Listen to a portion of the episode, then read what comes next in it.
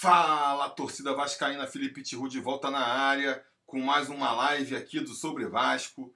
É...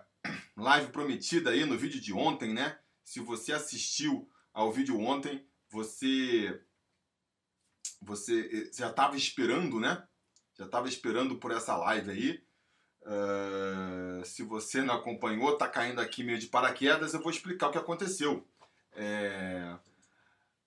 Eu ontem tava, acabei viajando, né? Acabei ficando fora aí do QG do Sobre Vasco. Fui para um lugar que não tinha Wi-Fi, então já tive que queimar todo o meu 3G para conseguir assistir a partida. E depois eu fiquei com medo de é, gravar 20 minutos lá de, de pós-jogo, né? E, e não consegui também nem subir esse vídeo para o canal porque ia ser um vídeo longo. A gente tinha muito para falar, né? É...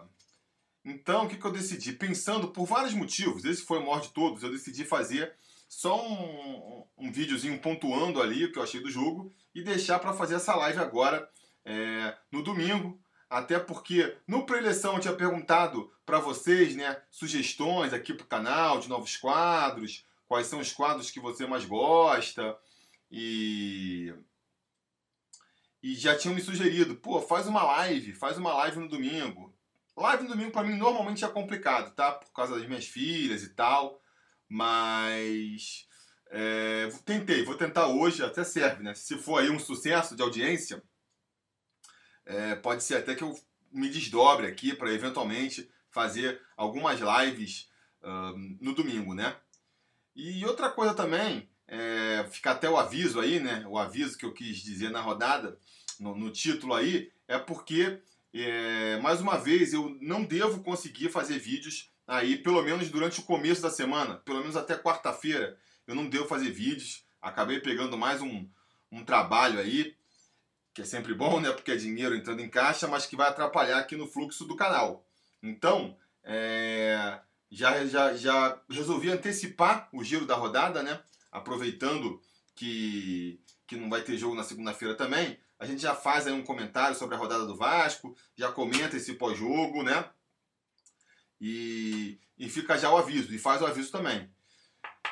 E talvez seja até um bom momento para fazer aquele jabazinho de sempre, né? Se você quiser ajudar o canal aí, quiser ajudar a gente a, a evitar esse tipo de problema, por exemplo, dar aqui a autonomia para o canal conseguir recusar uma ofertinha de trabalho, fala, ó, desculpa, muito obrigado pela proposta, mas é, eu tenho que fazer os vídeos sobre Vasco, isso me sustenta.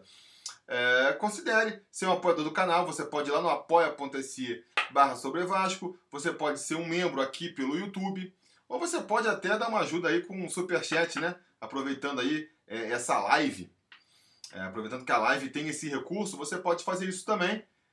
Uh, claro, você vai ter também aí as suas as suas, os seus benefícios, né? Entre eles, participar do nosso grupo, do Sobre Vasco, no WhatsApp, é, concorrer à camisa do Sobre Vasco, eventualmente, pode participar do Bolão Sobre Vasco também, né? Concorrer a uma camisa.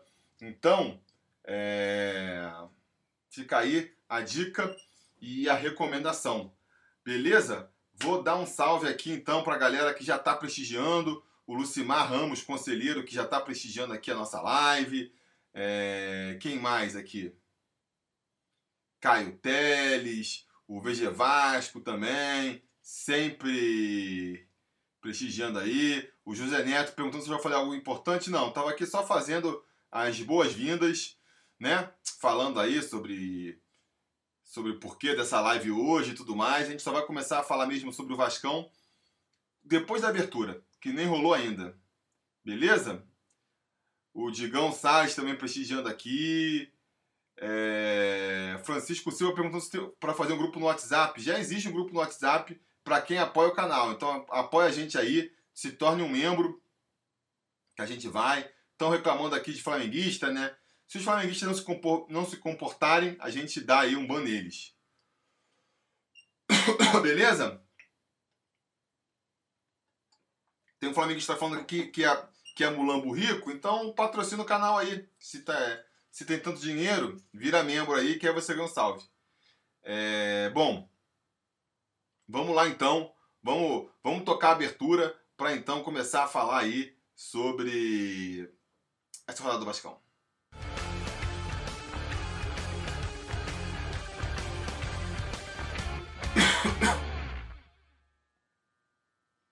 Ah, aberturinha sobre Vasco, já podemos começar aí oficialmente. Olha aí, 51 likes, hein? Vamos, vamos largar o like aí, vamos é, fazer essa compartilhar a live pra galera. Tava pedindo aí no começo a ajuda financeira, né? O pessoal podendo aí ser membro, podendo dar o super chat. Mas quem não pode contribuir é, financeiramente pode ajudar também deixando o like aí, compartilhando a live. Isso também é, ajuda bastante até é, o canal aí ser mais conhecido. Porque uma coisa curiosa que está acontecendo nos últimos meses, é, no último mês pelo menos, é que até aumentou bastante o número de membros, mas o número de inscritos é, não, tá, tá bem lento. Quer dizer, o canal não deve estar tá chegando a muitas pessoas, então vamos deixar o like aí para para fortalecer, beleza? Vamos falar agora então do o Chita tá aqui tomando água. Pois é, tô tomando água, tô economizando aqui para juntar uma grana para ajudar no CT do Vasco, beleza? Então, é, façam o mesmo, vamos ajudar aí o Vasco a construir seu CT. É fundamental para a gente conseguir sair aí é, dessa draga que o Vasco tá, né? Vamos então falar do jogo do Vasco. Antes de tudo, eu vou fazer uma pergunta para você aí. Aproveitar que a gente está fazendo aqui uma live mista, que é meio giro, meio pós-jogo, perguntar se você gosta do giro da rodada. Deixa depois nos comentários aí, porque vi muita gente criticando ou não. Estou pensando em reformular um pouco esse quadro e eu vou fazer isso aqui hoje. É... Eu vou começar falando do Vasco, tem muito para a gente falar do Vasco. Então, lá no final, se sobrar tempo, a gente faz também um giro aí, comenta os outros resultados da rodada, beleza? Mas já dizem, digam nos comentários é, o que, que, vocês acham da gente ficar falando aqui sobre os outros jogos, uh, se vocês curtem ou não curtem, beleza? Um salve aí pro Elon Walks, mais um, um conselheiro aqui que está prestigiando a nossa live. E vamos lá, vamos falar então. Olha só, eu acho que a gente pode abordar a esse jogo aí do Vasco contra o Bahia por três aspectos, três ângulos. Tem o resultado em si, o desempenho e o que, que isso impacta no futuro, né? É... No caso do resultado, foi meio que eu já antecipei no pós-jogo lá que eu lancei ontem, né? O resultado é ruim. Você perder jogo em casa é sempre ruim, principalmente um time que tem dependido tanto, né, dos jogos em casa para fazer suas pontuações. Então, assim, por mais que a gente tenha que levar em consideração aí, respeitar o Bahia, é um time bem montadinho, com boas qualidades técnicas, é difícil de ser batido mesmo. Por mais que a gente tenha que respeitar, era jogo para o Vasco ganhar. O Vasco tem que ganhar esses jogos em casa, sob o risco de agora, né, que perde, ter que sair aí é, para buscar outros resultados fora. Porque, ó, vejam comigo aqui, a gente está com 20 pontos, né? Estamos com 20 pontos agora no campeonato. A gente, para se não conseguirmos pontuar na próxima rodada, que é um jogo fora, vamos com 20 pontos para o segundo turno. E vamos ter nove jogos em casa para pontuar. Nove jogos dá 27 pontos né, em jogo. Então seria 47 ali. Mais ou menos ali a, o que precisa né, para a gente conseguir escapar é, de fato. Só que desses nove jogos em casa, nós vamos ter verdadeiras pedreiras ainda. Vamos ter que jogar com o Palmeiras em casa, vamos ter que jogar com o Santos em casa, vamos ter que jogar com o Grêmio em casa. Então, assim, são várias partidas aí contra adversários mais difíceis do que o Bahia. A gente pode até eventualmente vencer desses, não venceu do Bahia e vencer desses. Mas são jogos mais complicados. Então, a gente, esse, uma coisa que a gente já vinha aí batendo que era importante, fica mais importante agora é o que? Você ter que vencer, ter que conquistar resultados fora de casa, né? É, então a gente vai precisar cada vez mais no segundo turno aí vencer alguns jogos fora de casa, vencer é, a Chapecoense na próxima rodada já, para conseguir ter esse final de campeonato tranquilo. Então, do ponto de vista do resultado, foi um resultado muito ruim para o Vasco. Foi um resultado muito ruim. Do ponto de vista técnico, do jogo em si, eu acho que a galera tá exagerando um pouco. Tá exagerando um pouco, falando que foi o pior jogo do Vasco na temporada. E eu acho que não foi.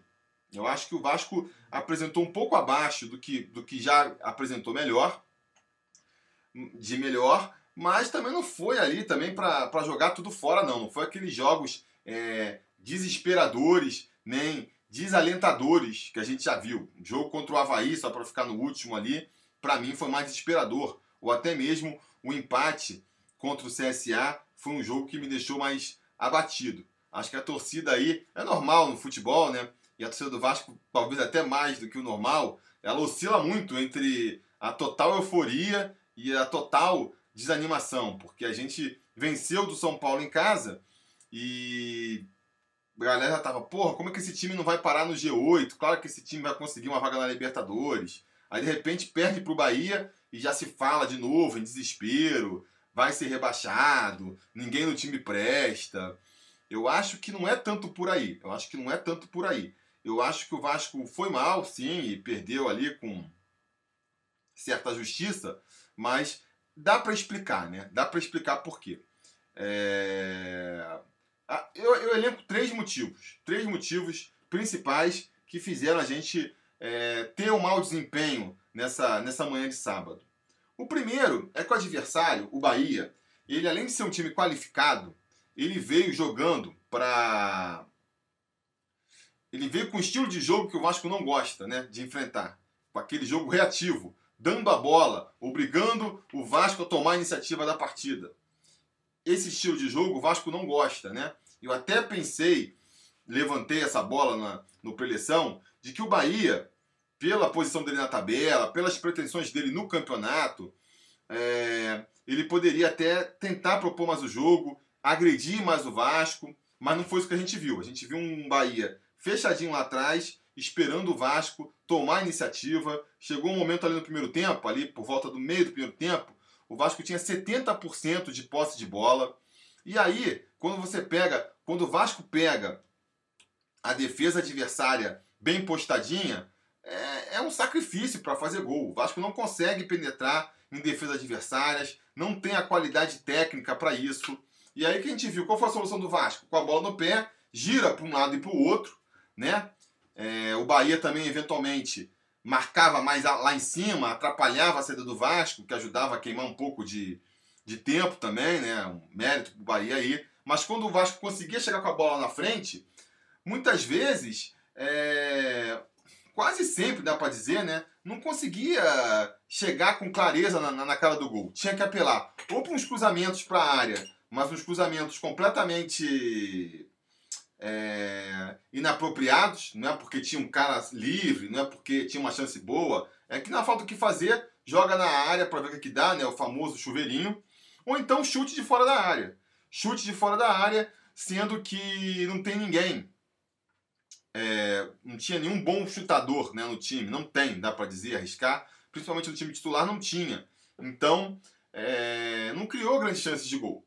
Mas o Bahia também não. O Bahia também não. Só que aí, no segundo tempo, os caras conseguem encaixar um contra-ataque, né? Uma jogadinha lá que, que contou com a falha coletiva.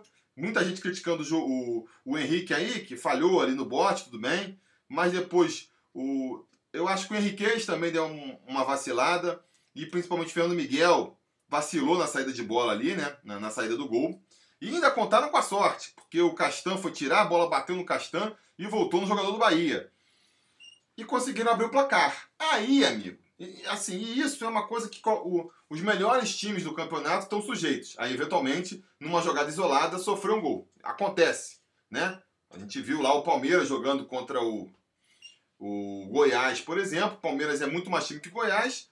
O Rafael Vaz me acerta um chute lá do meio da rua e faz um gol. Isso pode acontecer. O problema é que num time. E o Vasco vinha def, bem defensivamente, conseguiram neutralizar o Bahia. Então não é que os caras tiveram mil possibilidades, foi a primeira possibilidade deles, mais ou menos, né? Então, assim, isso tá sujeito a acontecer. O problema do Vasco é que como nós somos tão fracos no ataque, a gente tem uma dificuldade tão grande em achar gol. O time sofre um gol, é o Deus nos acuda, porque todo mundo pensa, pô, agora ferrou, né? Se já é um se já é um, um sacrifício chegar num gol, imagina chegar em dois para fazer a virada. Já bate o desespero. E aí, logo em seguida, o Gilberto, num outro contra-ataque, me arruma de fazer aquele gol espírita dele ali, né? É, ali foi um golaço do Gilberto. O cara acertou ali um chute muito improvável. Ninguém estava nem esperando que ele fosse chutar.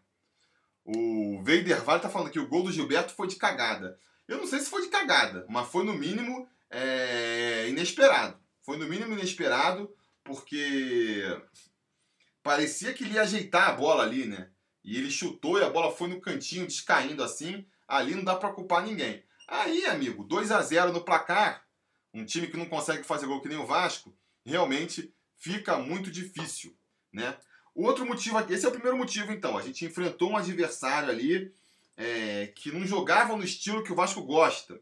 E esse é um problema complicado, porque já vem de tempos, já vem de muito tempo, e a gente não sabe exatamente como resolver. O Digão Salles está falando aqui, sem o Thales o ataque fica previsível. Pois é, o, você tecnicamente ali, taticamente, melhor dizendo, você taticamente, com um bom, é, com um bom técnico, consegue arrumar a defesa com, com relativa facilidade. Não precisa de ser, não tem nenhum grande é, jogador, tecnicamente falando, para você conseguir acertar a defesa.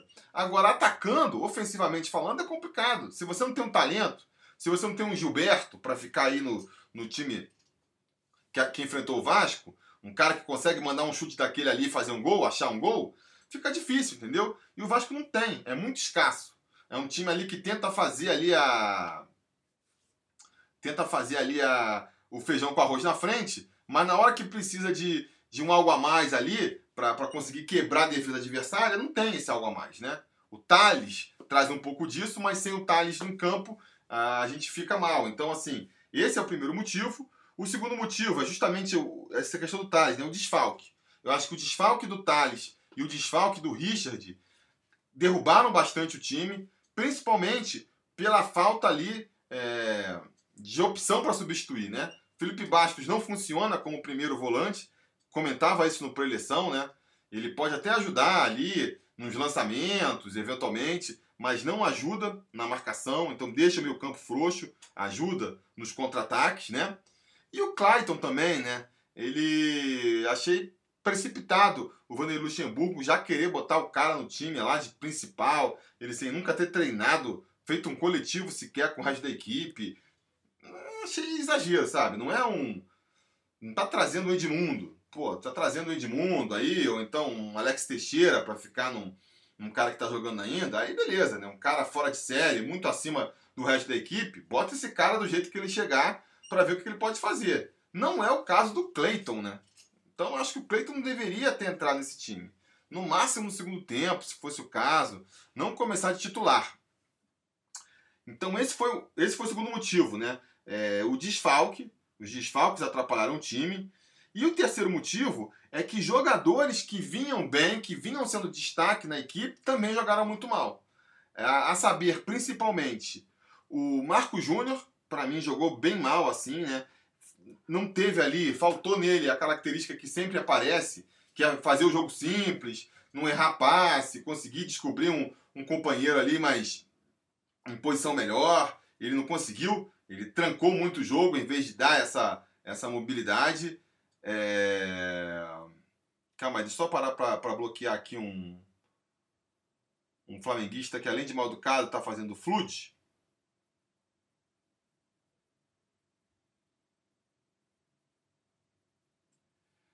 E vamos lá. E. Ah, cacete. Deixa eu fazer aqui com outros.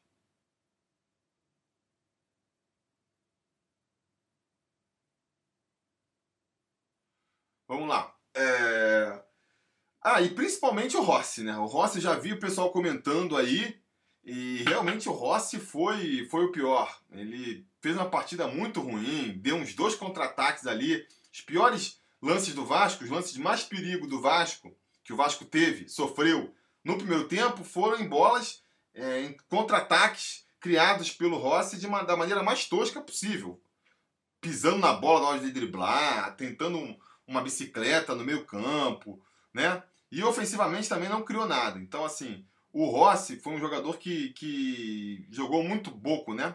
Jogou muito pouco, uh, muito abaixo do que vinha jogando, e isso atrapalhou demais. Uh, vamos torcer para na próxima rodada esses, esses motivos aí, se não acabarem, pelo menos diminuírem, né? Acho que a gente tem a volta do Thales, né? Já é uma garantia, a volta do Richard. A Chapecoense, jogando Chapecó, vai ter que vir para cima da gente. Então a gente já vai ter também essa facilidade, um jogo mais ao nosso estilo. E vamos torcer para o Rossi, para o Marco Júnior e para outros jogadores aí se destacarem mais, né? É... E aí o que eu queria fazer aqui, antes de partir para o terceiro ângulo, que é o futuro do Vasco a partir dessa derrota, é, eu queria fazer aqui uma, uma análise do Vasco, é, posição por posição, porque eu vi muita gente depois do jogo criticando todo mundo, né? Criticando o Fernando Miguel, ao Pikachu, ao. sei lá, o Rossi, por exemplo. E, galera, eu acho assim. Não vou defender aqui nenhum jogador, né? Se a gente for querer falar é, no histórico do Vasco, nenhum jogador que está aí jogando com a gente agora tem envergadura para vestir o manto, né? Comparando. Ah, pô, Fernando Miguel, eu já vi. É, já vi eh, o Acácio agarrar, já vi o Carlos Germano, o Elton, agora tem que lidar com o Fernando Miguel. Ah, já vi Edmundo, Pedrinho, agora tem que lidar com o Rossi. Se for para essa comparação, realmente fica difícil. Agora, a gente tem que comparar é com o elenco, né? Tem que comparar com o elenco que, é, que, o, que o Luxemburgo tem à disposição. E aí não adianta falar, ah, não dá mais para Pikachu, não dá mais para Rossi. Não dá mais para Pikachu, não dá mais para Rossi, você vai botar quem? no lugar, né? Uh, ah, o, o Vanderlei é burro. Será que foi burro? Vamos, vamos comentar a escalação então aqui, nome por nome, e a gente vê se se vocês concordam comigo. Por exemplo, Fernando Miguel. Vocês vão de concordar que não tem outro nome, né? Ah, o Vasco abriu mão do Jordi aí, que fez até mais uma excelente partida hoje, segurou a Chapecoense, né? é, agarrou, de, é, agarrou pênalti tudo lá, abriu mão dele. Para ter o Sidão que está machucado. Então, assim, é o Fernando Miguel ou nada. E o Fernando Miguel, a verdade é que ele vem fazendo uma boa temporada. Ele vem muito mais vezes é, defendendo e garantindo os resultados do que entregando os jogos. Se você pegar aí os últimos três jogos, falam que os últimos três gols que o Vasco sofreu, ele falhou. Eu acho que ele falhou no, no primeiro gol do Bahia. Acho que ele poderia ter chegado mais, mais em cima da bola, né? Ali foi uma falha assim. Nos outros, não. No gol contra o. No gol do Gilberto, que nem eu falei, cara, um, o chute veio do nada e foi um chute muito bem dado. Então acho que não tinha muito o que fazer ali. E no gol contra o Cruzeiro também, por mais que o chute tenha vindo em cima dele, foi um chute muito forte a queima-roupa, sabe? Ali é, é torcer, é abrir, é, tem que fazer o que ele fez. Você pula se abrindo e torce para a bola vir na sua direção. Acho que não tem muito como defender. Então, acho que o Fernando Miguel, as críticas são injustas a ele. É um cara que está com saldo positivo na temporada e principalmente não tem da onde tirar outro, né?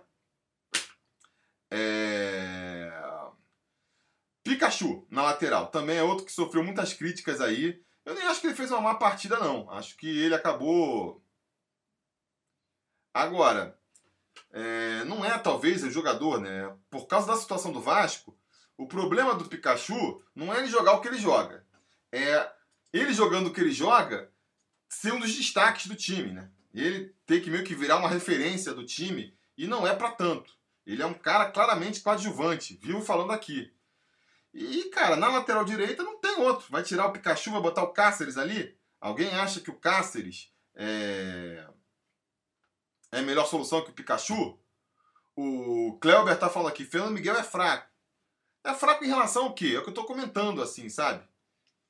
É fraco em relação a quem? Em relação ao Sidão? Preferia que fosse o Sidão? É, em, sabe, tem que. Vai trazer um outro goleiro? Vai gastar quanto para trazer um outro goleiro melhor que o Fernando Miguel? Então, no momento, eu acho que o Fernando Miguel tá segurando as pontas ali e tudo bem. Pikachu também. é, é o melhor que a gente tem para escalar na lateral direita agora, galera. Essa é a verdade. Ah, tem que mandar o Pikachu aí de volta pro Paysandu, o não tá falando. Beleza, e aí vai botar quem no lugar ali? O Cáceres? Vai trazer outro melhor que o Pikachu? Então traz outro primeiro. Eu quero ver trazer outro primeiro, entendeu? Porque a gente, durante muitos anos, fica assim: ah, tem que mandar isso embora, tem que, qualquer outro resolve. E aí, no final, volta um pior, né? É, pode pegar um exemplo bom, por exemplo, é, é, na meia aí. Ah, tem que mandar o neném embora, tem que mandar o neném embora, não serve pra nada. E tinha que sair mesmo, tava mal. Mas aí saiu o nenê, quem foi pro lugar do nenê? É... Giovanni Augusto. Pô, pior do que o nenê. Aí Giovanni Augusto não presta, manda qualquer outro. Aí manda o Giovanni Augusto embora, quem vem pro lugar? Bruno César. Então, enquanto não consegue. É...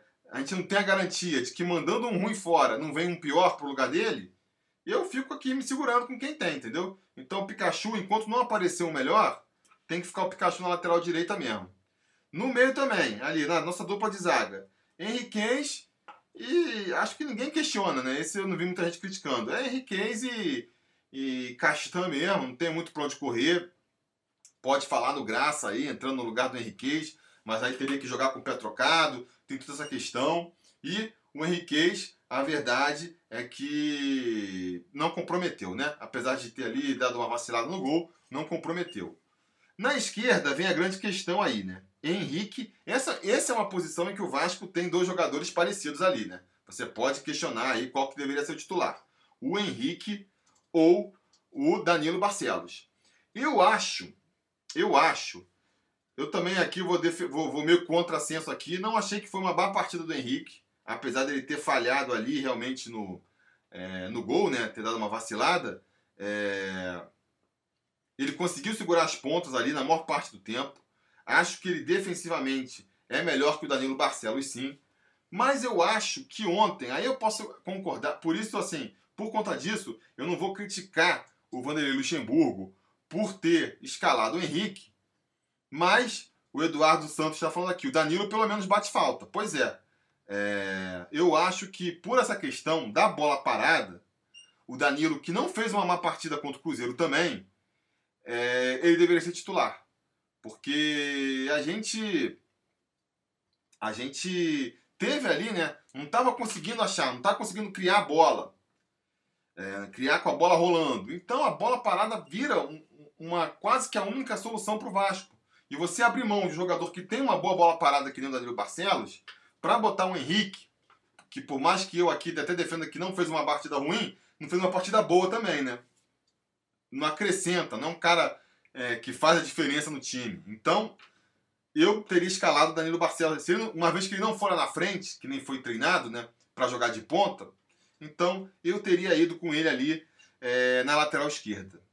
No meio campo, Felipe Bastos de primeiro volante. Comentei isso no Preleção sobre Vasco. É um erro, né? Felipe Bastos é um erro escalar como primeiro volante. Ele não sabe marcar. Ele nunca marcou. Ele, quando estava no Vasco aí com 20 anos de idade, já não corria, já tinha marcação frouxa. Não é agora, chegando aos 30, que isso vai mudar. Ele até conseguiu um destaque, fez gol contra o São Paulo, mas por causa das características ofensivas dele. Ele consegue ali se apresentar na frente, consegue os bons lançamentos eventualmente, beleza. Então tem que jogar mais avançado. E não lá como primeiro volante, onde ele deixou a, o meio campo do Vasco muito enfraquecido, né? Só que, só que a gente também não tem é, outra opção para escalar no lugar, né? O Lucas Mineiro tá voltando aí para Ponte Preta e também não é um cara que fazia diferença, né? A, sei lá, Bruno Silva tá em litígio com o Vasco. Então a, opção que tinha era Bastos ou o Andrei, que é outro jogador que também acho que não serve para jogar como primeiro volante. Ou recuar o, o Raul para lá, que é complicado também. Porque é, como é que você vai recuar um, um dos caras que tem sido aí a, a principal opção ofensiva do time para jogar mais preso lá atrás e aí enfraquecer ainda mais o ataque? Então, assim, problemas lá do passado, da montagem do elenco, né? Montou mal o elenco, aí corrigir com o carro andando é muito mais complicado. O Richard já veio nessa janela para tentar corrigir esse problema, mas aí trazer o Richard, trazer mais um reserva para o Richard, era complicado demais, né? Então, assim, não tinha muito para onde correr. E quando o pessoal critica o Richard, que eu já vi, vinham criticando muito o Richard aí, fica a resposta, né? Por pior que você acha que o Richard é, jogar sem o Richard é ainda pior. É... Seguindo aqui na linha, então. Aí o, o Raul, que jogou como segundo volante, acho que é um dos poucos que se salvaram, né? Um dos poucos que se salvaram na rodada, é, na partida. Fez uma boa partida mais uma vez. Só precisa, cara, treinar é, finalização.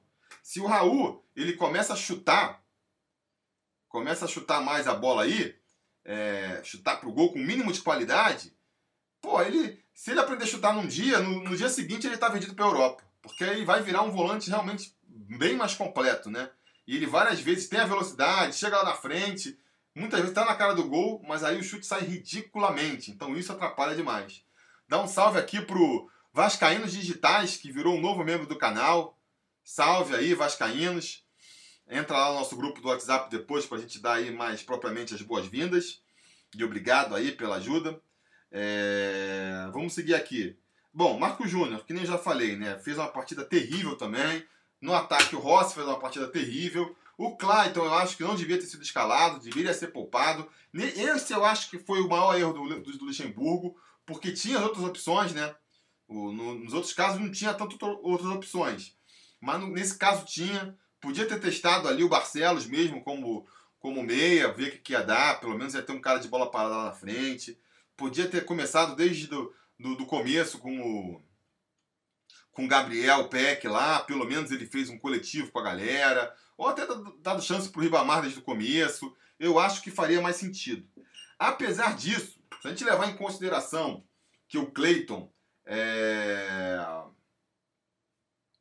que o Clayton ele ele veio sem fazer um coletivo sequer com a equipe, ainda aí sem ritmo de jogo e tudo mais, se a gente levar isso em consideração, é... eu acho até que, não é... que dá para ter expectativa. Né? Não vou dizer que ele fez uma boa partida, mas ele também não fez uma partida ruim. E então, assim, como a gente pode falar isso? Pô, jogou sem, sem, sem estar em ritmo de jogo, fazer uma temporada que não jogava, sem ter feito um coletivo com a galera. Eu acho que dá para criar a expectativa aí é, de que ele possa crescer aí e ajudar um pouco mais o time, né? Vascaíno Digital está falando aqui. Infelizmente o Vasco é um time que oscila muito. Ganha quando a gente menos espera e perde quando a torcida está certa da vitória. É verdade. É, isso é uma coisa que impede a gente de, de imaginar, de sonhar com uma, com uma vaguinha um pouco melhor ali, com uma vaguinha na Libertadores, né? É, mas é também o que impede a gente de achar que vai ser rebaixado. Já, já vinha falando isso aqui outras vezes, né? É, falta constância no Vasco. Isso é um problema. O Vasco não consegue constância.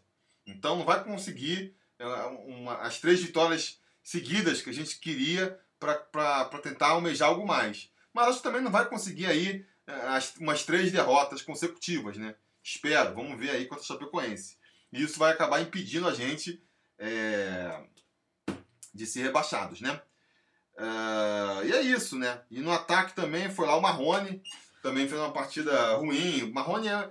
O Vasco tem vários jogadores que eu acho que assim, ó eles são bons é, coadjuvantes. O Marrone, o Pikachu, o próprio Rossi, o Raul. São jogadores que, se estivessem perto deles um jogador talentoso, realmente, o futebol deles cresceria.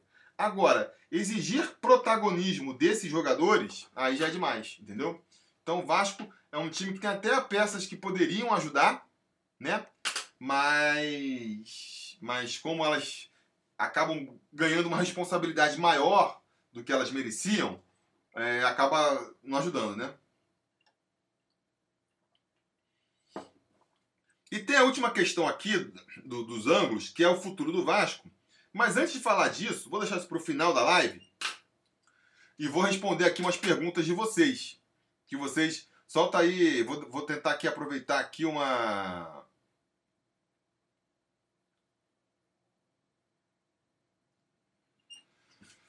O Rodrigo Ferreira está falando que o Thiago Reis é o problema. Não tem velocidade e não sabe conduzir uma bola. Eu estava aqui antes de começar a live assistindo o jogo da, do CSA contra a Chapecoense, né? E comentando aqui com os conselheiros lá no grupo do Sobre Vasco. E a galera tava falando do, do Alexandre, né? O Alec Gol, que fez gol lá. Fez o primeiro gol pela CSA. Ah, saudade do, do Alexandro. Eu acho que o Alexandro e o Thiago Reis, eles são meio parecidos. Eles são aqueles jogadores que eles só podem dar um toque na bola. Você tem que contar com ele para dar um toque na bola, que, é, que já é a finalização para o gol. Se ele tem que dar dois toques na bola, a chance de sair uma jogada boa é muito baixa. E se ele tiver então, que sair da área para buscar jogo, aí mesmo que não vai se resolver, né? São jogadores ali exclusivamente para finalização. São até bons finalizadores, mas só servem para isso. E no time do Vasco atual, onde você não tem outros jogadores que consigam ali fazer duplas funções para conseguir é, superar isso, é difícil de você abrir mão de um jogador só para ficar lá na frente, né? Tem que ser um jogador realmente que faça a diferença. Mais do... Acho até que o, o Thiago Reis ele tem ali uma. Ele consegue fazer os gols com, com poucas chances, mas é pouco, né? É pouco, porque a bola não chega. Teria que ser. Teria que ter um pouco mais de repertório realmente para conseguir é, cavar uma vaga nesse time aí, né? Sérgio Campos. Ele está falando que acha que o Cleiton foi uma boa opção. Não era melhor pegar o. Como que é? Não era melhor pegar o Brocador na Série B? Cara, eu acho que não. Eu, eu sinceramente não vejo o Hernani Brocador aí resolvendo a situação do Vasco. Não vejo muito o Cleiton resolvendo também, não. Essa que é a verdade. É, eu acho que a solução melhor mesmo para o Vasco, se você quer apostar, o Vasco não é um clube atraente para grandes jogadores. Essa que é a verdade que a gente tem que aceitar.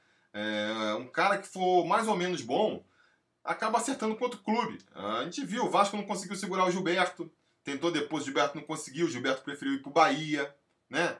O Gerson aí tá, tá destruindo no Flamengo, parece. O Vasco foi oferecido para o Vasco, o Vasco não teve cacife para trazer. Então, é... da onde que você vai achar um cara talentoso para jogar no Vasco? É na base. É na base que tem que apostar, entendeu? É, a gente viu aí os últimos talentos que apareceram de surpresa. Foi o, o Thales Magno, né? O próprio Marrone, acho que, que é importante para o time hoje. E os caras que o Vasco contratou para resolver estão aonde? Não estão nem jogando. Bruno César, Valdívia, Marquinho. Então, assim, espero que o Cleiton vá um pouco melhor do que esses três, né? Consiga pelo menos dar uma ajuda ali. Mas eu não tenho nenhuma expectativa de que ele vá realmente ser um dos destaques da equipe. Não sei, espero até estar tá enganado, né? Acho até, repito, ele fez uma jogadinha interessante ali pela ponta que vamos ver se, se isso se reforça nos próximos jogos. O Gabriel Salvador está falando aqui. O que achou do Gabriel Peck? Eu achei muito boa. Eu achei que ele foi um dos talentos, um dos destaques do time. É... Um garoto franzino que nem ele, entrou pela primeira vez, já mostrou um repertório interessante já criou umas jogadas interessantes ali pela direita. É, precisa ter tempo, precisa ter tempo para mostrar. Realmente é muito franzino, né? É de se preocupar como é que seria isso aí com ele é, ganhando mais destaque no profissional. Mas eu, eu boto muito mais fé que o Peck possa ajudar o Vasco no futuro do que um Clayton, por exemplo. Até porque o Clayton tem pouco tempo, né? Vai acabar aqui a temporada, ele volta lá pro, pro Atlético Mineiro. Então nem para ele se adequar agora nessa reta final, para ser uma opção viável para o ano que vem, nessa opção tem, entendeu? Então, acho que seria mais qualidade, seria mais, seria mais interessante, até pensando a longo prazo, uh, apostar no, no Gabriel Peck, né? O Eric Teles está falando aqui, Gabriel Peck entrou na fogueira e não foi mal. Muita gente falou isso, né? Ah, o, Eric Teles, o, o Gabriel Peck está entrando na fogueira. Eu nem acho que foi fogueira ali. Quando ele entrou, 2 a 0 já pro, pro, pro Bahia, ali o caldo já tinha desandado mesmo, acho que ninguém vai. O pro, é, se ele estreasse e não consegui, e fosse mal, aí acho que pesa mais, né? Porque fica aquela coisa assim, ah, não devia ter entrado com garoto, não sei o que lá, que é quando ainda o jogo está em aberto, né? Como ele entrou com o jogo já meio que, que desenhado, ali acho que ninguém vai botar a culpa da derrota nele, né? Então acho que ele não se queimou não e conseguiu, mas teve personalidade, é sempre difícil. É sempre difícil estrear, pode ser contra o Madureira, contra o Olaria, é sempre ali uma dificuldade, o garoto sempre tem, tende a entrar mais nervoso e ele mostrou assim muita personalidade. Então, é, gostei, né? Acho que se ele continuar entrando aí, a tendência dele é só melhorar. E agora, é, é bem franzino mesmo, né? Acho que precisa de um reforço muscular ali para tentar. Uh, vamos deixando o like aí, galera. Vamos ver se a gente consegue chegar em uns 200 likes pelo menos. Quem chegou agora aí vai dando like. O... o Luiz Carlos Santos pergunta aqui se eu acho que o Marrone é peça importante. Eu acho que, que o Marrone é peça importante, sim. Eu acho que é peça importante. É, a gente viu contra o Flamengo, por exemplo, né? Ele saiu que entrou quem no lugar? Não entrou ninguém bom, entendeu? Entrou o Marquinho, no caso, que fez pior. Então, acho que ele. É, ele cumpre uma função tática importante, ajuda na marcação, tem a velocidade para sair. Nunca vai ser um jogador é, super talentoso, um jogador que, que vai ser o craque da equipe, mas eu acho que ele ajuda bastante o time, sim. Não vejo quem possa barrar ele, por exemplo, né? Não sei se de repente o Clayton chega jogando bola suficiente para barrar ele, é, mas por enquanto não vejo isso ainda não.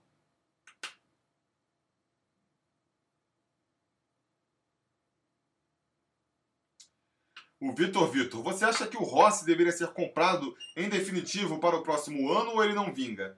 Cara, vai ser muito caro, né? O Vasco vai ter que desembolsar um dinheiro que ele não tem para contratar o Rossi, e aí eu acho que ele não é. O Rossi é outro jogador que muita gente criticou depois dessa partida. Ah, vocês ficam criando ídolo, o Rossi não pode ser ídolo. Acho que ninguém acha que o Rossi ele é ídolo. O Rossi, ele vinha sendo um dos destaques da equipe. Eu acho que isso é inegável, né? As principais jogadas de gol tinham ali a participação do Rossi. Mas é um jogador que tem suas limitações técnicas. Não consegue finalizar direito, não é um grande vibrador. Basicamente, ele joga com velocidade, tem ali a velocidade e tem um cruzamento bom também, né? E acho que foi uma boa contratação do ponto de vista de que ele está ajudando o time nessa temporada, vindo por empréstimo, mas não é um jogador que vale a pena desembolsar a grana que, ele tá, que, que os chineses vão pedir, não.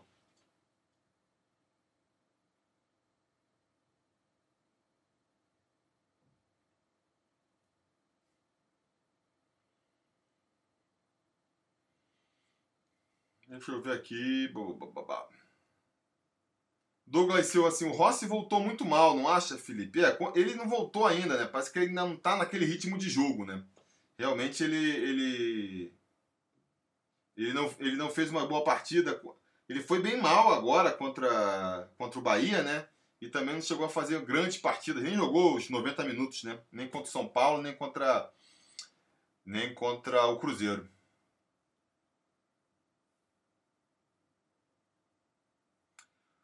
O Chita Vascão. O Vasco só contrata mais do mesmo. Não seria melhor usar a base? Cara, isso é uma coisa que eu defendo desde que eu criei o Sobre Vasco há cinco anos atrás. É uma coisa que eu vejo muita gente defendendo. É tão óbvio isso que eu não consigo imaginar outro motivo que não aí, sei lá, má fé, é, motivos escusos para o Vasco não mudar a, a, filosofia como ele encara o futebol. Porque é, não adianta. Se ele seguir nessa metodologia que ele vem seguindo, tentar contratar os craques prontos, não vai conseguir. Não, já, já mostrou que não consegue. Sobra pro Vasco só a rebarba da rebarba, entendeu? não vai ser agora com, com um CT em construção, um CT ali ainda improvisado no ano que vem, que, que isso vai mudar. Então, assim, eu acho que se você apostasse mais na base, claro, não dá para entrar com um time sub-20, né?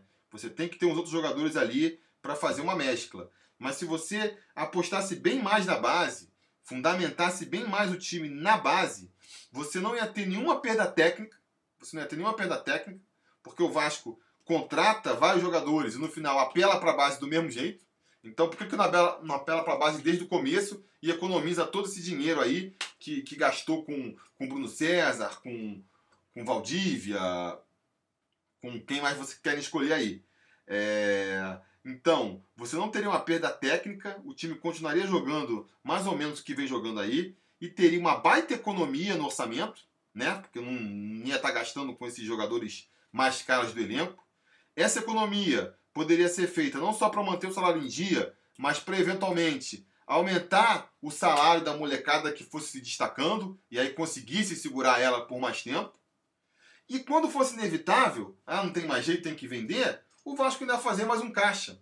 Então seria interessante do ponto de vista técnico, dentro de campo, e do ponto de vista financeiro, pensando aí numa reestruturação econômica do time. Isso para mim é óbvio. E, e, eu vejo pelos comentários que para muita gente é óbvio. Por que, que isso não é óbvio para a diretoria, para as seguidas diretorias que passaram pelo Vasco? É estranho, né? É no mínimo estranho.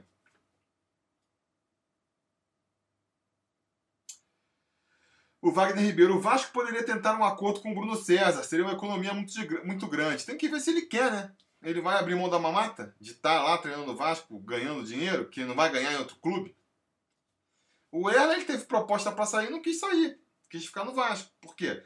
Muito provavelmente a proposta era pagar menos, para ir para um clube onde ele não é no Rio de Janeiro. Então, assim, quando tá muito bom pro jogador, é difícil ele abrir mão, entendeu?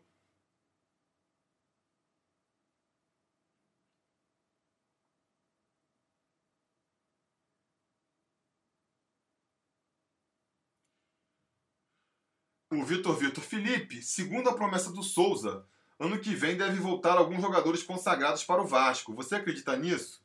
Cara, ano que vem é ano de eleição, né?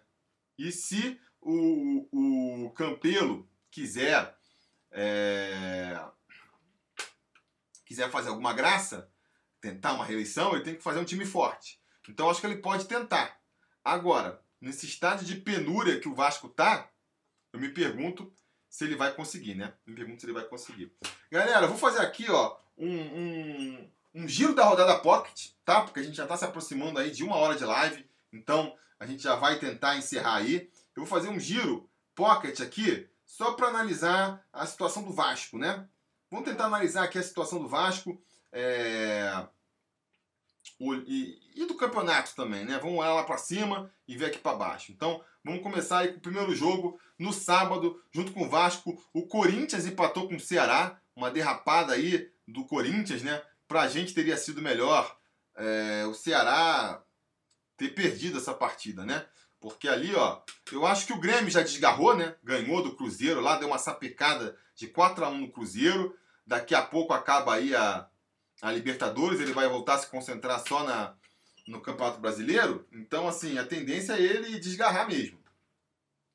Agora, do Ceará para baixo, tá tudo na briga. Ceará, Fortaleza, Goiás, Vasco, Cruzeiro, Fluminense, CSA, Chapecoense e Havaí, tá tudo na briga ainda. O Botafogo, eventualmente, pode. Vem fazendo dever de casa aí, mas pode escorregar um pouquinho aí e até o final do, do turno chegar aí nessa briga também. Mas já conseguiu uma frente, é menos difícil, né? Então, é... por mais que eu não veja eu realmente não vejo o, o Ceará como um rebaixado. A gente, se a gente quiser ver aí a torcer para ter mais gente no bolo brigando aí nessa bagunça, teria sido melhor se ele tivesse perdido essa partida, né? Mas é...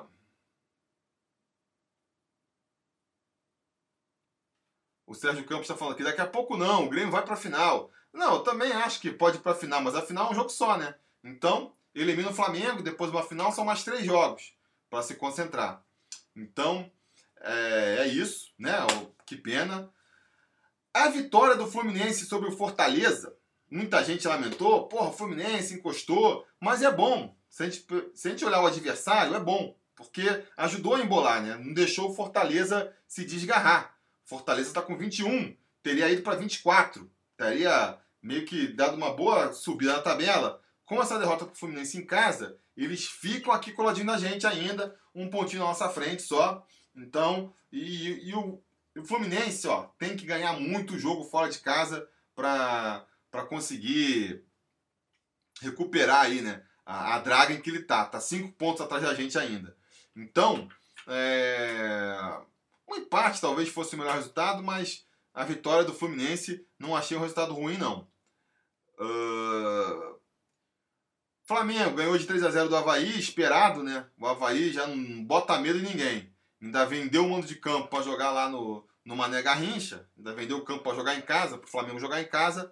É, era de se esperar, 3 a 0 E o pior nesse sentido aí, pra gente que quer secar o Flamengo, não quer ver o Flamengo ser campeão, é que não tá aparecendo muito adversário, né? Os adversários é, que poderiam fazer uma frente aí, estão rateando. É o caso do São Paulo. Eu botava fé que o São Paulo, com a chegada do, do Daniel Alves aí, poderia fazer diferença, mas não encaixou ainda, né? O Daniel Alves está na seleção agora, até desfalcou o time para essa partida, mas eles é, perderam para o Vasco e depois perderam na, na rodada passada também, não lembro para quem agora, e agora perderam de novo, então. Deixa eu ver aqui. Não, empatou com o Grêmio, né? Empatou com o Grêmio em casa. É um jogo que era para ter vencido. Então, eles tinham emendado ali cinco, cinco partidas sem perder. Agora já estão a três partidas sem ganhar. Vão perdendo tração aí e já estão ficando para trás, né? Tava ali empatado com o Flamengo, estavam empatados com o Flamengo, um pouquinho atrás. E agora estão aí oito pontos atrás do Flamengo. Então já perdeu aí essa. Já deixou de distanciar, né? O Palmeiras voltou a ganhar aí depois da, da Copa, né? E tá com o Mano Menezes, vamos ver se consegue aí recuperar o ritmo, mas também já ficou muito para trás. Tá com 33 pontos, então tá 6 pontos atrás, com um jogo a menos, né? Vai jogar contra o Fluminense aí. Se ganhar, fica 6. Vamos ver. Vai ter que, vai ter que, que é, tirar aí uma, uma, uma produtividade bem alta um aproveitamento bem alto daqui para frente para conseguir ameaçar o Flamengo. E eu não levo muita fé de que o, o Mano Menezes é esse treinador, né? Para fazer o time dar esse salto aí. Mas vamos torcer. Elenco eles têm, é um bom elenco, o elenco do Palmeiras, né? E com o Filipão não estava dando, isso já é óbvio, né? Então, é... vamos ver. Vamos ver se o Palmeiras acaba sendo aí quem mais pode ameaçar. Porque o Santos derrapou mais uma vez hoje também, de novo, né? empatou com o Atlético Paranaense em casa. Não vejo o, é, o Santos com força para ameaçar o, o Flamengo também não, né? É, e o Corinthians muito menos também, né? O Corinthians está ali até na frente do, do, São Paulo agora, mas eu não boto fé. O Grêmio e o Inter, o Inter que ganhou do São Paulo no caso, também está muito lá atrás, né? Ainda vai ter aí uma final de, de Copa do Brasil para jogar com mais uns times reservas e perder mais pontos, não sei o que lá e está muito lá atrás já então. Então, assim, no Campeonato Brasileiro está se desenhando para o Flamengo mesmo, realmente. Vamos ter que torcer aí para o cheirinho fazer a, fazer valer, fazer mais forte, né? E eles derraparem e perderem para si mesmos nessa partida, né? nesse campeonato, porque tá, tá desenhado para eles aí. É... O VG Vasco está apontando aqui, ainda foi o Atlético Paranaense reserva. Então os caras estão empatando. Então, Santos, eu nunca botei muita fé no Santos, porque falta elenco, né? Eu comentei isso aqui na. Acho que foi no giro da semana passada. É, Para campeonato de pontos corridos, você tem que ter elenco, tem que conseguir girar o elenco. E o Santos tem um elenco limitado, assim. Eu acho que o Sampaoli está fazendo até um bom trabalho lá com eles, mas. Mas não tem, né? Falta, falta ali, é curto. O elenco é curto. Carlos Otávio falando aqui, é torcer para o Palmeiras voltar à normalidade. Pois é, eu acho que acabou que, que é isso mesmo. Torcer, eu vi o Palmeiras e o, e o São Paulo, né? O São Paulo parece que não encaixou. Vamos ver se o, sei lá, se o Daniel Alves volta aí da seleção mais turbinado para fazer essa diferença, mas, mas vamos ver, vamos ver. Teve também, finalmente, o Botafogo ganhando o Atlético Mineiro, vitória importante do Botafogo, né? O Botafogo é, desde que comecei a criar o giro aqui, eu venho falando, vem fazendo dever de casa, estão lá, salário atrasados, é, jogador ameaçando entrar em greve, mas mal ou bem estão conseguindo os resultados e estão com uma distância boa aí, né? Estão aí a 11 pontos da zona de rebaixamento, é, tem tudo para conseguir ter um ano tranquilo e escapar aí da degola, que é o mais importante para eles a partir do ano que vem já tem investidor estrangeiro, toda aquela questão do Botafogo SA, né? Quer dizer, investidor estrangeiro eu não sei, mas vai ter investidor externo e Botafogo SA e tudo mais. E a coisa pode provavelmente começar a desanuviar para o lado lá de General Severiano. E finalmente, tem essa vitória aí do CSA contra a Chapecoense, aconteceu há pouco, com o Jordi agarrando o pênalti, teve o Gum e o e o Márcio Araújo expulso, né? Então vamos desfalcar aí uh, a Chapecoense contra a gente. Muita gente falando que é reforço, né? Eles não contarem nem com o Gul, nem com o Gum, nem com o Márcio Araújo. Mas eu falo assim, se você acha o Gum e o Marcelo Araújo ruim, imagina que os caras que são reserva dele, né? Então a tendência é a gente pegar uma Chapecoense enfraquecida aí para para enfrentar a Chapecoense. O Eric Tess está falando aqui. O Botafogo estava tomando sufoco do Galo, mas conseguiu um pênalti e ficou com um a mais. Aí facilitou. Pois é. É. É... O que eu ia falar? O Botafogo, ele apesar de. Me surpreendeu essa vitória do Botafogo, porque o elenco do, do Atlético Mineiro é bem mais forte que o do Botafogo, né? A tendência era eles ganharem, ou empatarem, pelo menos. Mas aí as circunstâncias fizeram o Botafogo ganhar. Cara, paciência, né? O Botafogo não tem nada com isso. No final aí da, da, da, da rodada são mais três pontos do Botafogo, isso que importa. Uh, o Romão House está falando que o Botafogo SA michou. Não vai rolar? Caramba, eu não estava sabendo disso não. Sério que não vai rolar? É. Pô, má notícia pro Botafogo. Era uma proposta que parecia interessante e o Botafogo está numa situação bem desesperadora. Bem desesperadora. É... Fico até triste com essa notícia aí. Só fazer uma coisinha aqui rapidinho.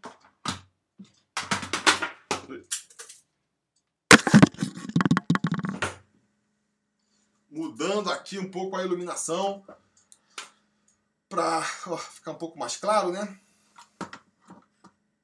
Gente tenta aqui no improviso fazer uma coisa um pouquinho mais profissional.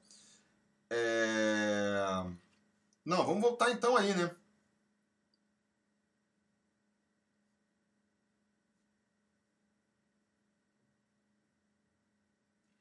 Rodrigo Gomes, vai ser pegado o jogo contra a Chape. Todo jogo vai ser do Vasco vai ser pegado. Daqui até o final só vai ter jogo pesa, pegado. Não esperem facilidade. É, eu estou preocupado com o Fernando Miguel que está muito mal. Cara, tá numa fase ruim, mas ainda não me preocupa não.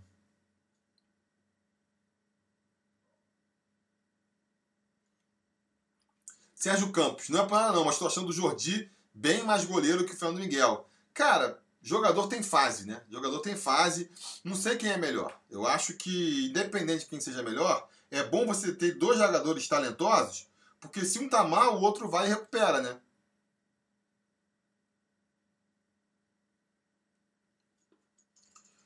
É... O Romão tá falando aqui, não vai rolar, tio, pois os irmãos Moreira Salles se comprometeram apenas em entrar em um estudo de caso empresarial e não em colocar grana no clube. Pois é, mas isso desde o começo, né? E até onde eu vi, tinha gente aí é, disposta a investir, né? Assim, pelo que eu li da proposta, até queria fazer um, um vídeo aqui, não consegui tempo para fazer ainda.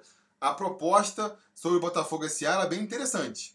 Então, assim, é uma pena para eles que não. É, então, galera, só voltando aqui, um levantamento que eu estava fazendo aqui, um pouco antes do.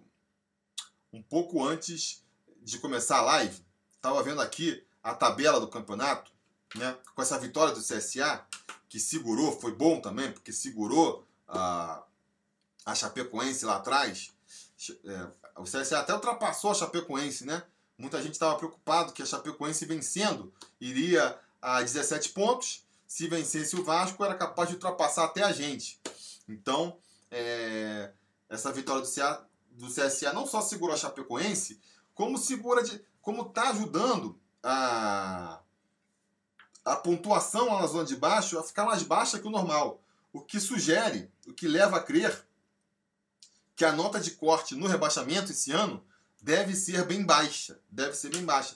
Porque olha só, faltando uma rodada para o final do primeiro turno, nós temos o Fluminense, com jogamentos, é verdade, mas contra o Palmeiras, é, com 15 pontos.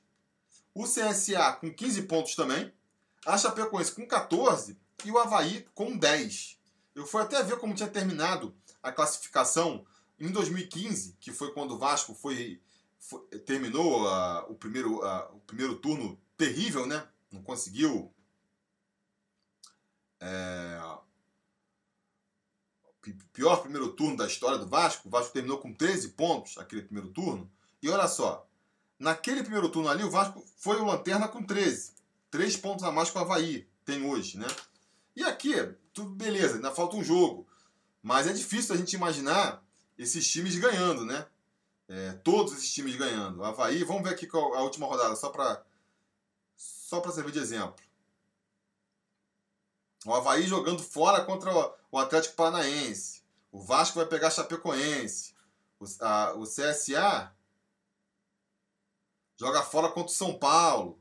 Fluminense, deixa eu ver aqui, vai jogar contra o Corinthians. Então, assim, a tendência é que esses times de baixo não pontuem, né? Ou no máximo consigam um empate. Vamos, vamos admitir que, que eles terminem com essa mesma pontuação que está aqui agora.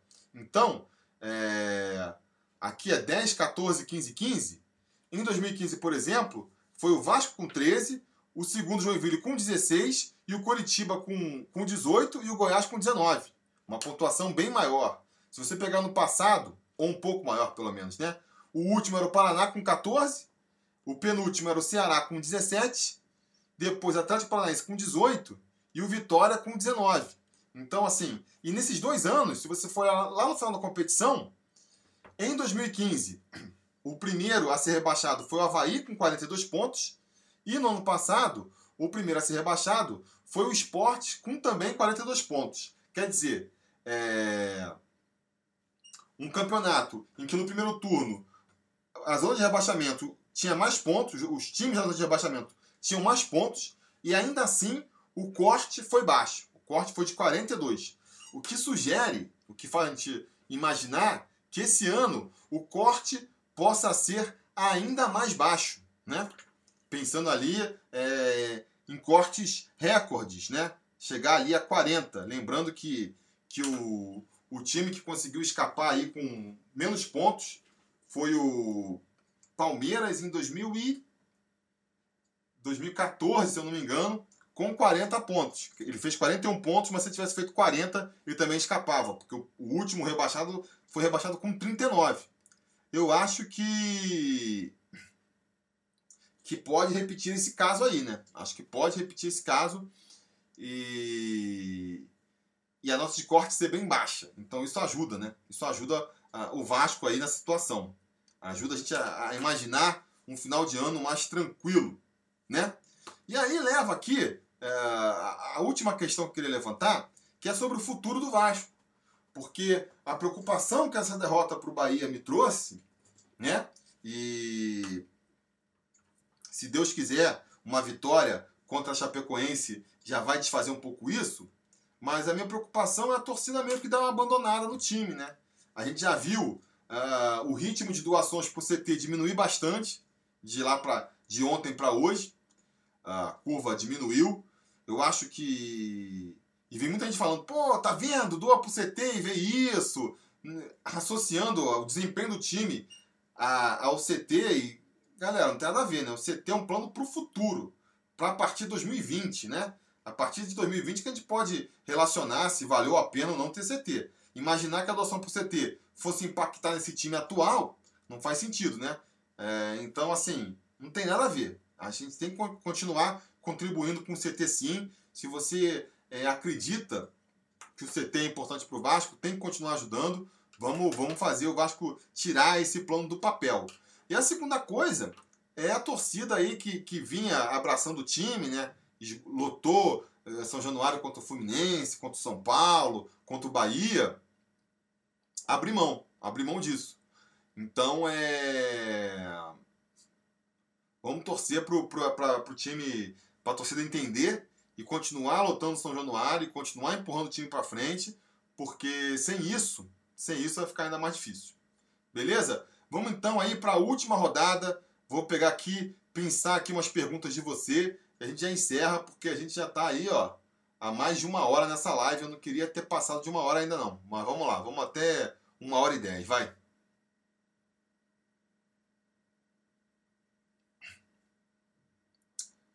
Magic Breno. Felipe, a última rodada promete muito. Prevejo o Vasco tendo que ganhar da Chape em casa para sair do rebaixamento. E mais, se perder é rebaixado e a Chape escapa. Pelo amor de Deus, Magic Breno. Pelo amor de Deus, não, não, não. Esse ano a gente vai chegar na última rodada tranquilo, só acompanhando a desgraça alheia ali, porque o Vasco já vai estar fora da zona de rebaixamento. Pelo amor de Deus.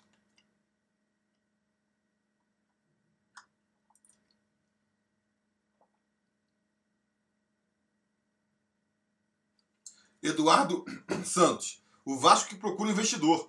Achei que seria uma parte dos custos, não todo CT. Isso é sacanagem. O Vasco está procurando investidor. Deve vir investidor. O plano total para você montar esse CT é de 30 milhões de reais. E eu não acredito que, que a diretoria do Vasco está imaginando que vai conseguir juntar 30 milhões só com, com o apoio da torcida, né? Então, acho que ele, que ele espera tá nos planos é, investidores, né? Doações empresariais aí, uma coisa mais estruturada para fazer o grosso de, desse caldo aí. Mas claro, quanto mais a torcida conseguir contribuir, né, mais perto a gente vai estar tá do CT. Então acho que uma coisa não invalida a outra não. É, Erlange Marques da Penha está perguntando aqui quando eu vou fazer o gráfico de desempenho. Vou fazer no, no final, a próxima próximo episódio vai ser, no, vai ser na próxima rodada. No final da próxima rodada vai acabar o primeiro turno, aí a gente vai fazer um gráfico de desempenho para analisar aí a situação do Vasco comparado com os anos anteriores. O Kleber está falando, torcida está cansada, está machucada, Felipe. Infelizmente, as atuações em campo acabam influenciando. Eu doei 50 na primeira fase e vou doar mais 50 agora. É isso aí, Kleber. Eu acho assim, não, é completamente compreensível. A, a, reação da torcida é completamente compreensível, né? O cara vai, gasta uma grana. Esses jogos, essas derrotas em casa, elas doem mais. Porque quando você vai para o jogo, você tem um envolvimento maior, né? Você é, gasta mais tempo, você gasta mais dinheiro, tem que ir lá, tem todos os perrengues de deslocamento. E aí você vê o time jogando mal e perdendo, é, é complicado. Eu um Vascaíno comentou ali no, no, no, no vídeo do pós-jogo. O cara veio de Minas para cá, acordou no dia anterior, né? Dormiu no ônibus para chegar. Primeira vez que ele ia para São Januário.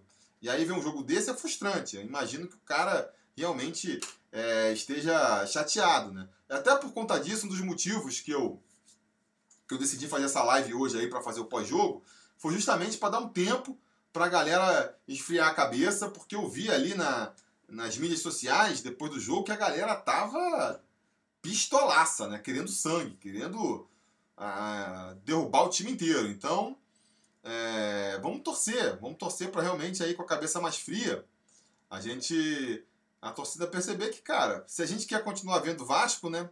A gente tem que ajudar. Por mais sacanagem que seja, sobrou pra gente de novo.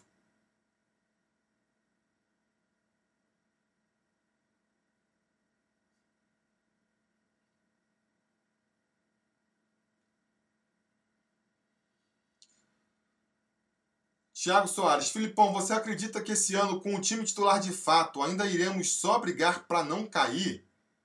Cara, eu acho que sim, né? É, a gente pode brigar ali por uma vaga na Sul-Americana, vai. Mas. Não muito mais que isso, né? Não muito mais que isso. E pra mim, assim, vaga na Sul-Americana é. Você conseguindo um pouco mais de tranquilidade, de se distanciar com um pouquinho mais de tranquilidade de rebaixamento, você já tá na Sul-Americana. Então, eu acho que vai ser isso mesmo. Não, não consigo ver mais que isso, não. Mas, ó, sinceramente, se a gente chegar ali, faltando três rodadas para acabar, sem chance de ser rebaixado, eu já vou estar muito satisfeito. Chita Vascão, será que esse papo de investidor para São Januário vai dar certo? Não sei, né, cara? Não sei. Esse papo rola, ó, há muito tempo. Eu, sinceramente, enquanto não rolar apresentação oficial ali, uma coisa mais é, concreta né, do que só boatos na, nas redes sociais, eu, eu, vejo com o pé atrás. Luiz Felipe. Felipe, você acha que o Cruzeiro e o Fluminense podem brigar com a gente para não cair? É... Cara, eu acho que o Fluminense está brigando muito mais, né? O Fluminense vai até o final brigando, sim. Acho que tem grandes chances de cair e se escapar vai ser ali na, na reta final, brigando até os últimos minutos. O Cruzeiro, pela, pelo plantel que eles têm, é de se imaginar que eles consigam escapar, né? Mas, assim, Já vi muito time grande, com elenco bom, que você fala, não, vai escapar, vai escapar, e o tempo vai passando, o tempo vai passando, e não escapa, e vai ficando complicado. Então não dá pra também já, já tirar o Fluminense da briga, não. Acho que o Fluminense está ali, o Cruzeiro, melhor dizendo, né?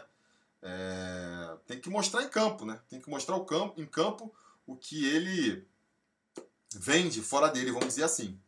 Uh, mas, uh, respondendo de forma simples aqui, o Cruzeiro eu acho que pode até escapar, né? Pelo elenco que tem, pode até sair dessa briga aí. Mas o Fluminense vai até o final. Tá mais com a corda no pescoço que a gente.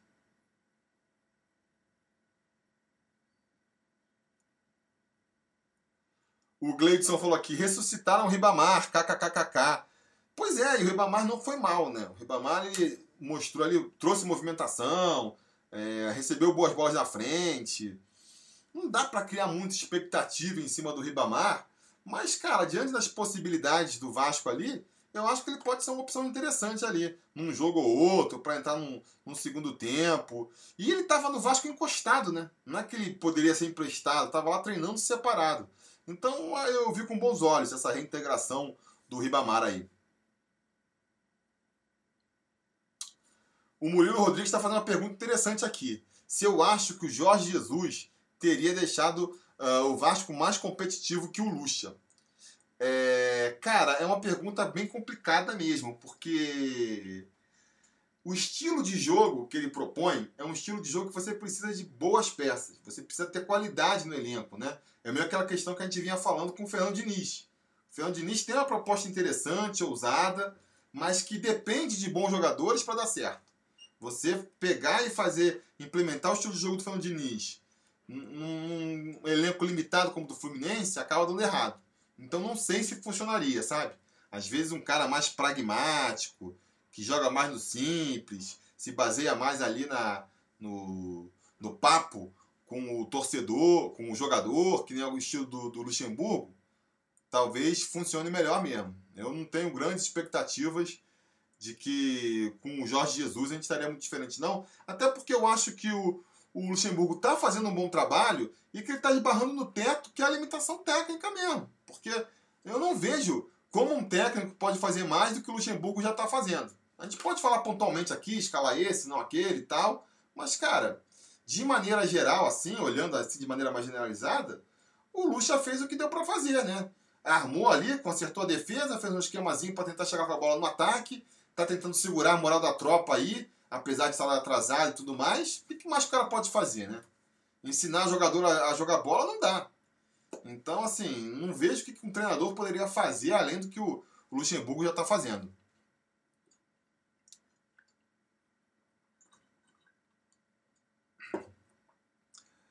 O Jarra Rastafari, você acha que o Vasco tem que dispensar negociando jogadores como Valdívia, Bruno César, Marquinho e outros? Eu acho que sim, mas a dificuldade é justamente negociar, né? Quem que vai aparecer para quem que vai aparecer aí para salvar, né? Felipe Borges aqui, é, conselheiro do canal.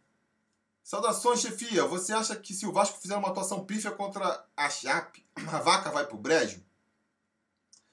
Cara, no papel, não. Se a gente terminar, se a gente perder para Chapecoense, a gente vai terminar com 20 pontos, é, que é a mesma pontuação que a gente terminou no ano passado, primeiro turno, né? Contra. Uh, ano passado, olha só. A gente terminou com 20 pontos, em 15 posição, com esporte com 20 também, vitória. Então, assim. É... E esse ano a linha de corte deve ser mais baixa que a anterior, né? Então, assim, do ponto de vista estritamente de resultado e matemático, eu acho que não. O problema é você aí acumulando três derrotas consecutivas, o que, que isso pode gerar no grupo, na torcida, a torcida pega no pé, aí o, o jogador começa a se desmotivar, aí a questão do salário atrasado começa a pesar mais. Então essa parte psicológica que eu acho que, que uma derrota para a Chapecoense pode influenciar, né? Porque da parte de matemática, vamos dizer assim, não deixa a situação do Vasco tão dramática, não. Beleza, galera? Estamos aí com uma hora e quinze já, né? Então, vamos encerrando aí. Depois digam nos comentários aí o que vocês acharam dessa live no domingo. esse novo estilo de giro. Eu pretendo daqui para frente, quando eu voltar com o giro na semana que vem, fazer um giro mais solto assim também. Sem ficar me prendendo tanto a comentar os, os jogos, né? Porque tem uma galera que não gostou. É, então digam aí nos comentários o que vocês acharam, beleza? Não se esqueça aí de curtir o vídeo, dar aquele like aí para fortalecer, né? Quem puder aí também ser apoiador do canal, a gente agradece muito. Muito obrigado é, a todo mundo aí que, que apoiou a gente nessa live aí agora, né? Prestigiando aí com a, com a sua audiência. É, era isso aí que eu tinha para dizer. E a gente vai se falando.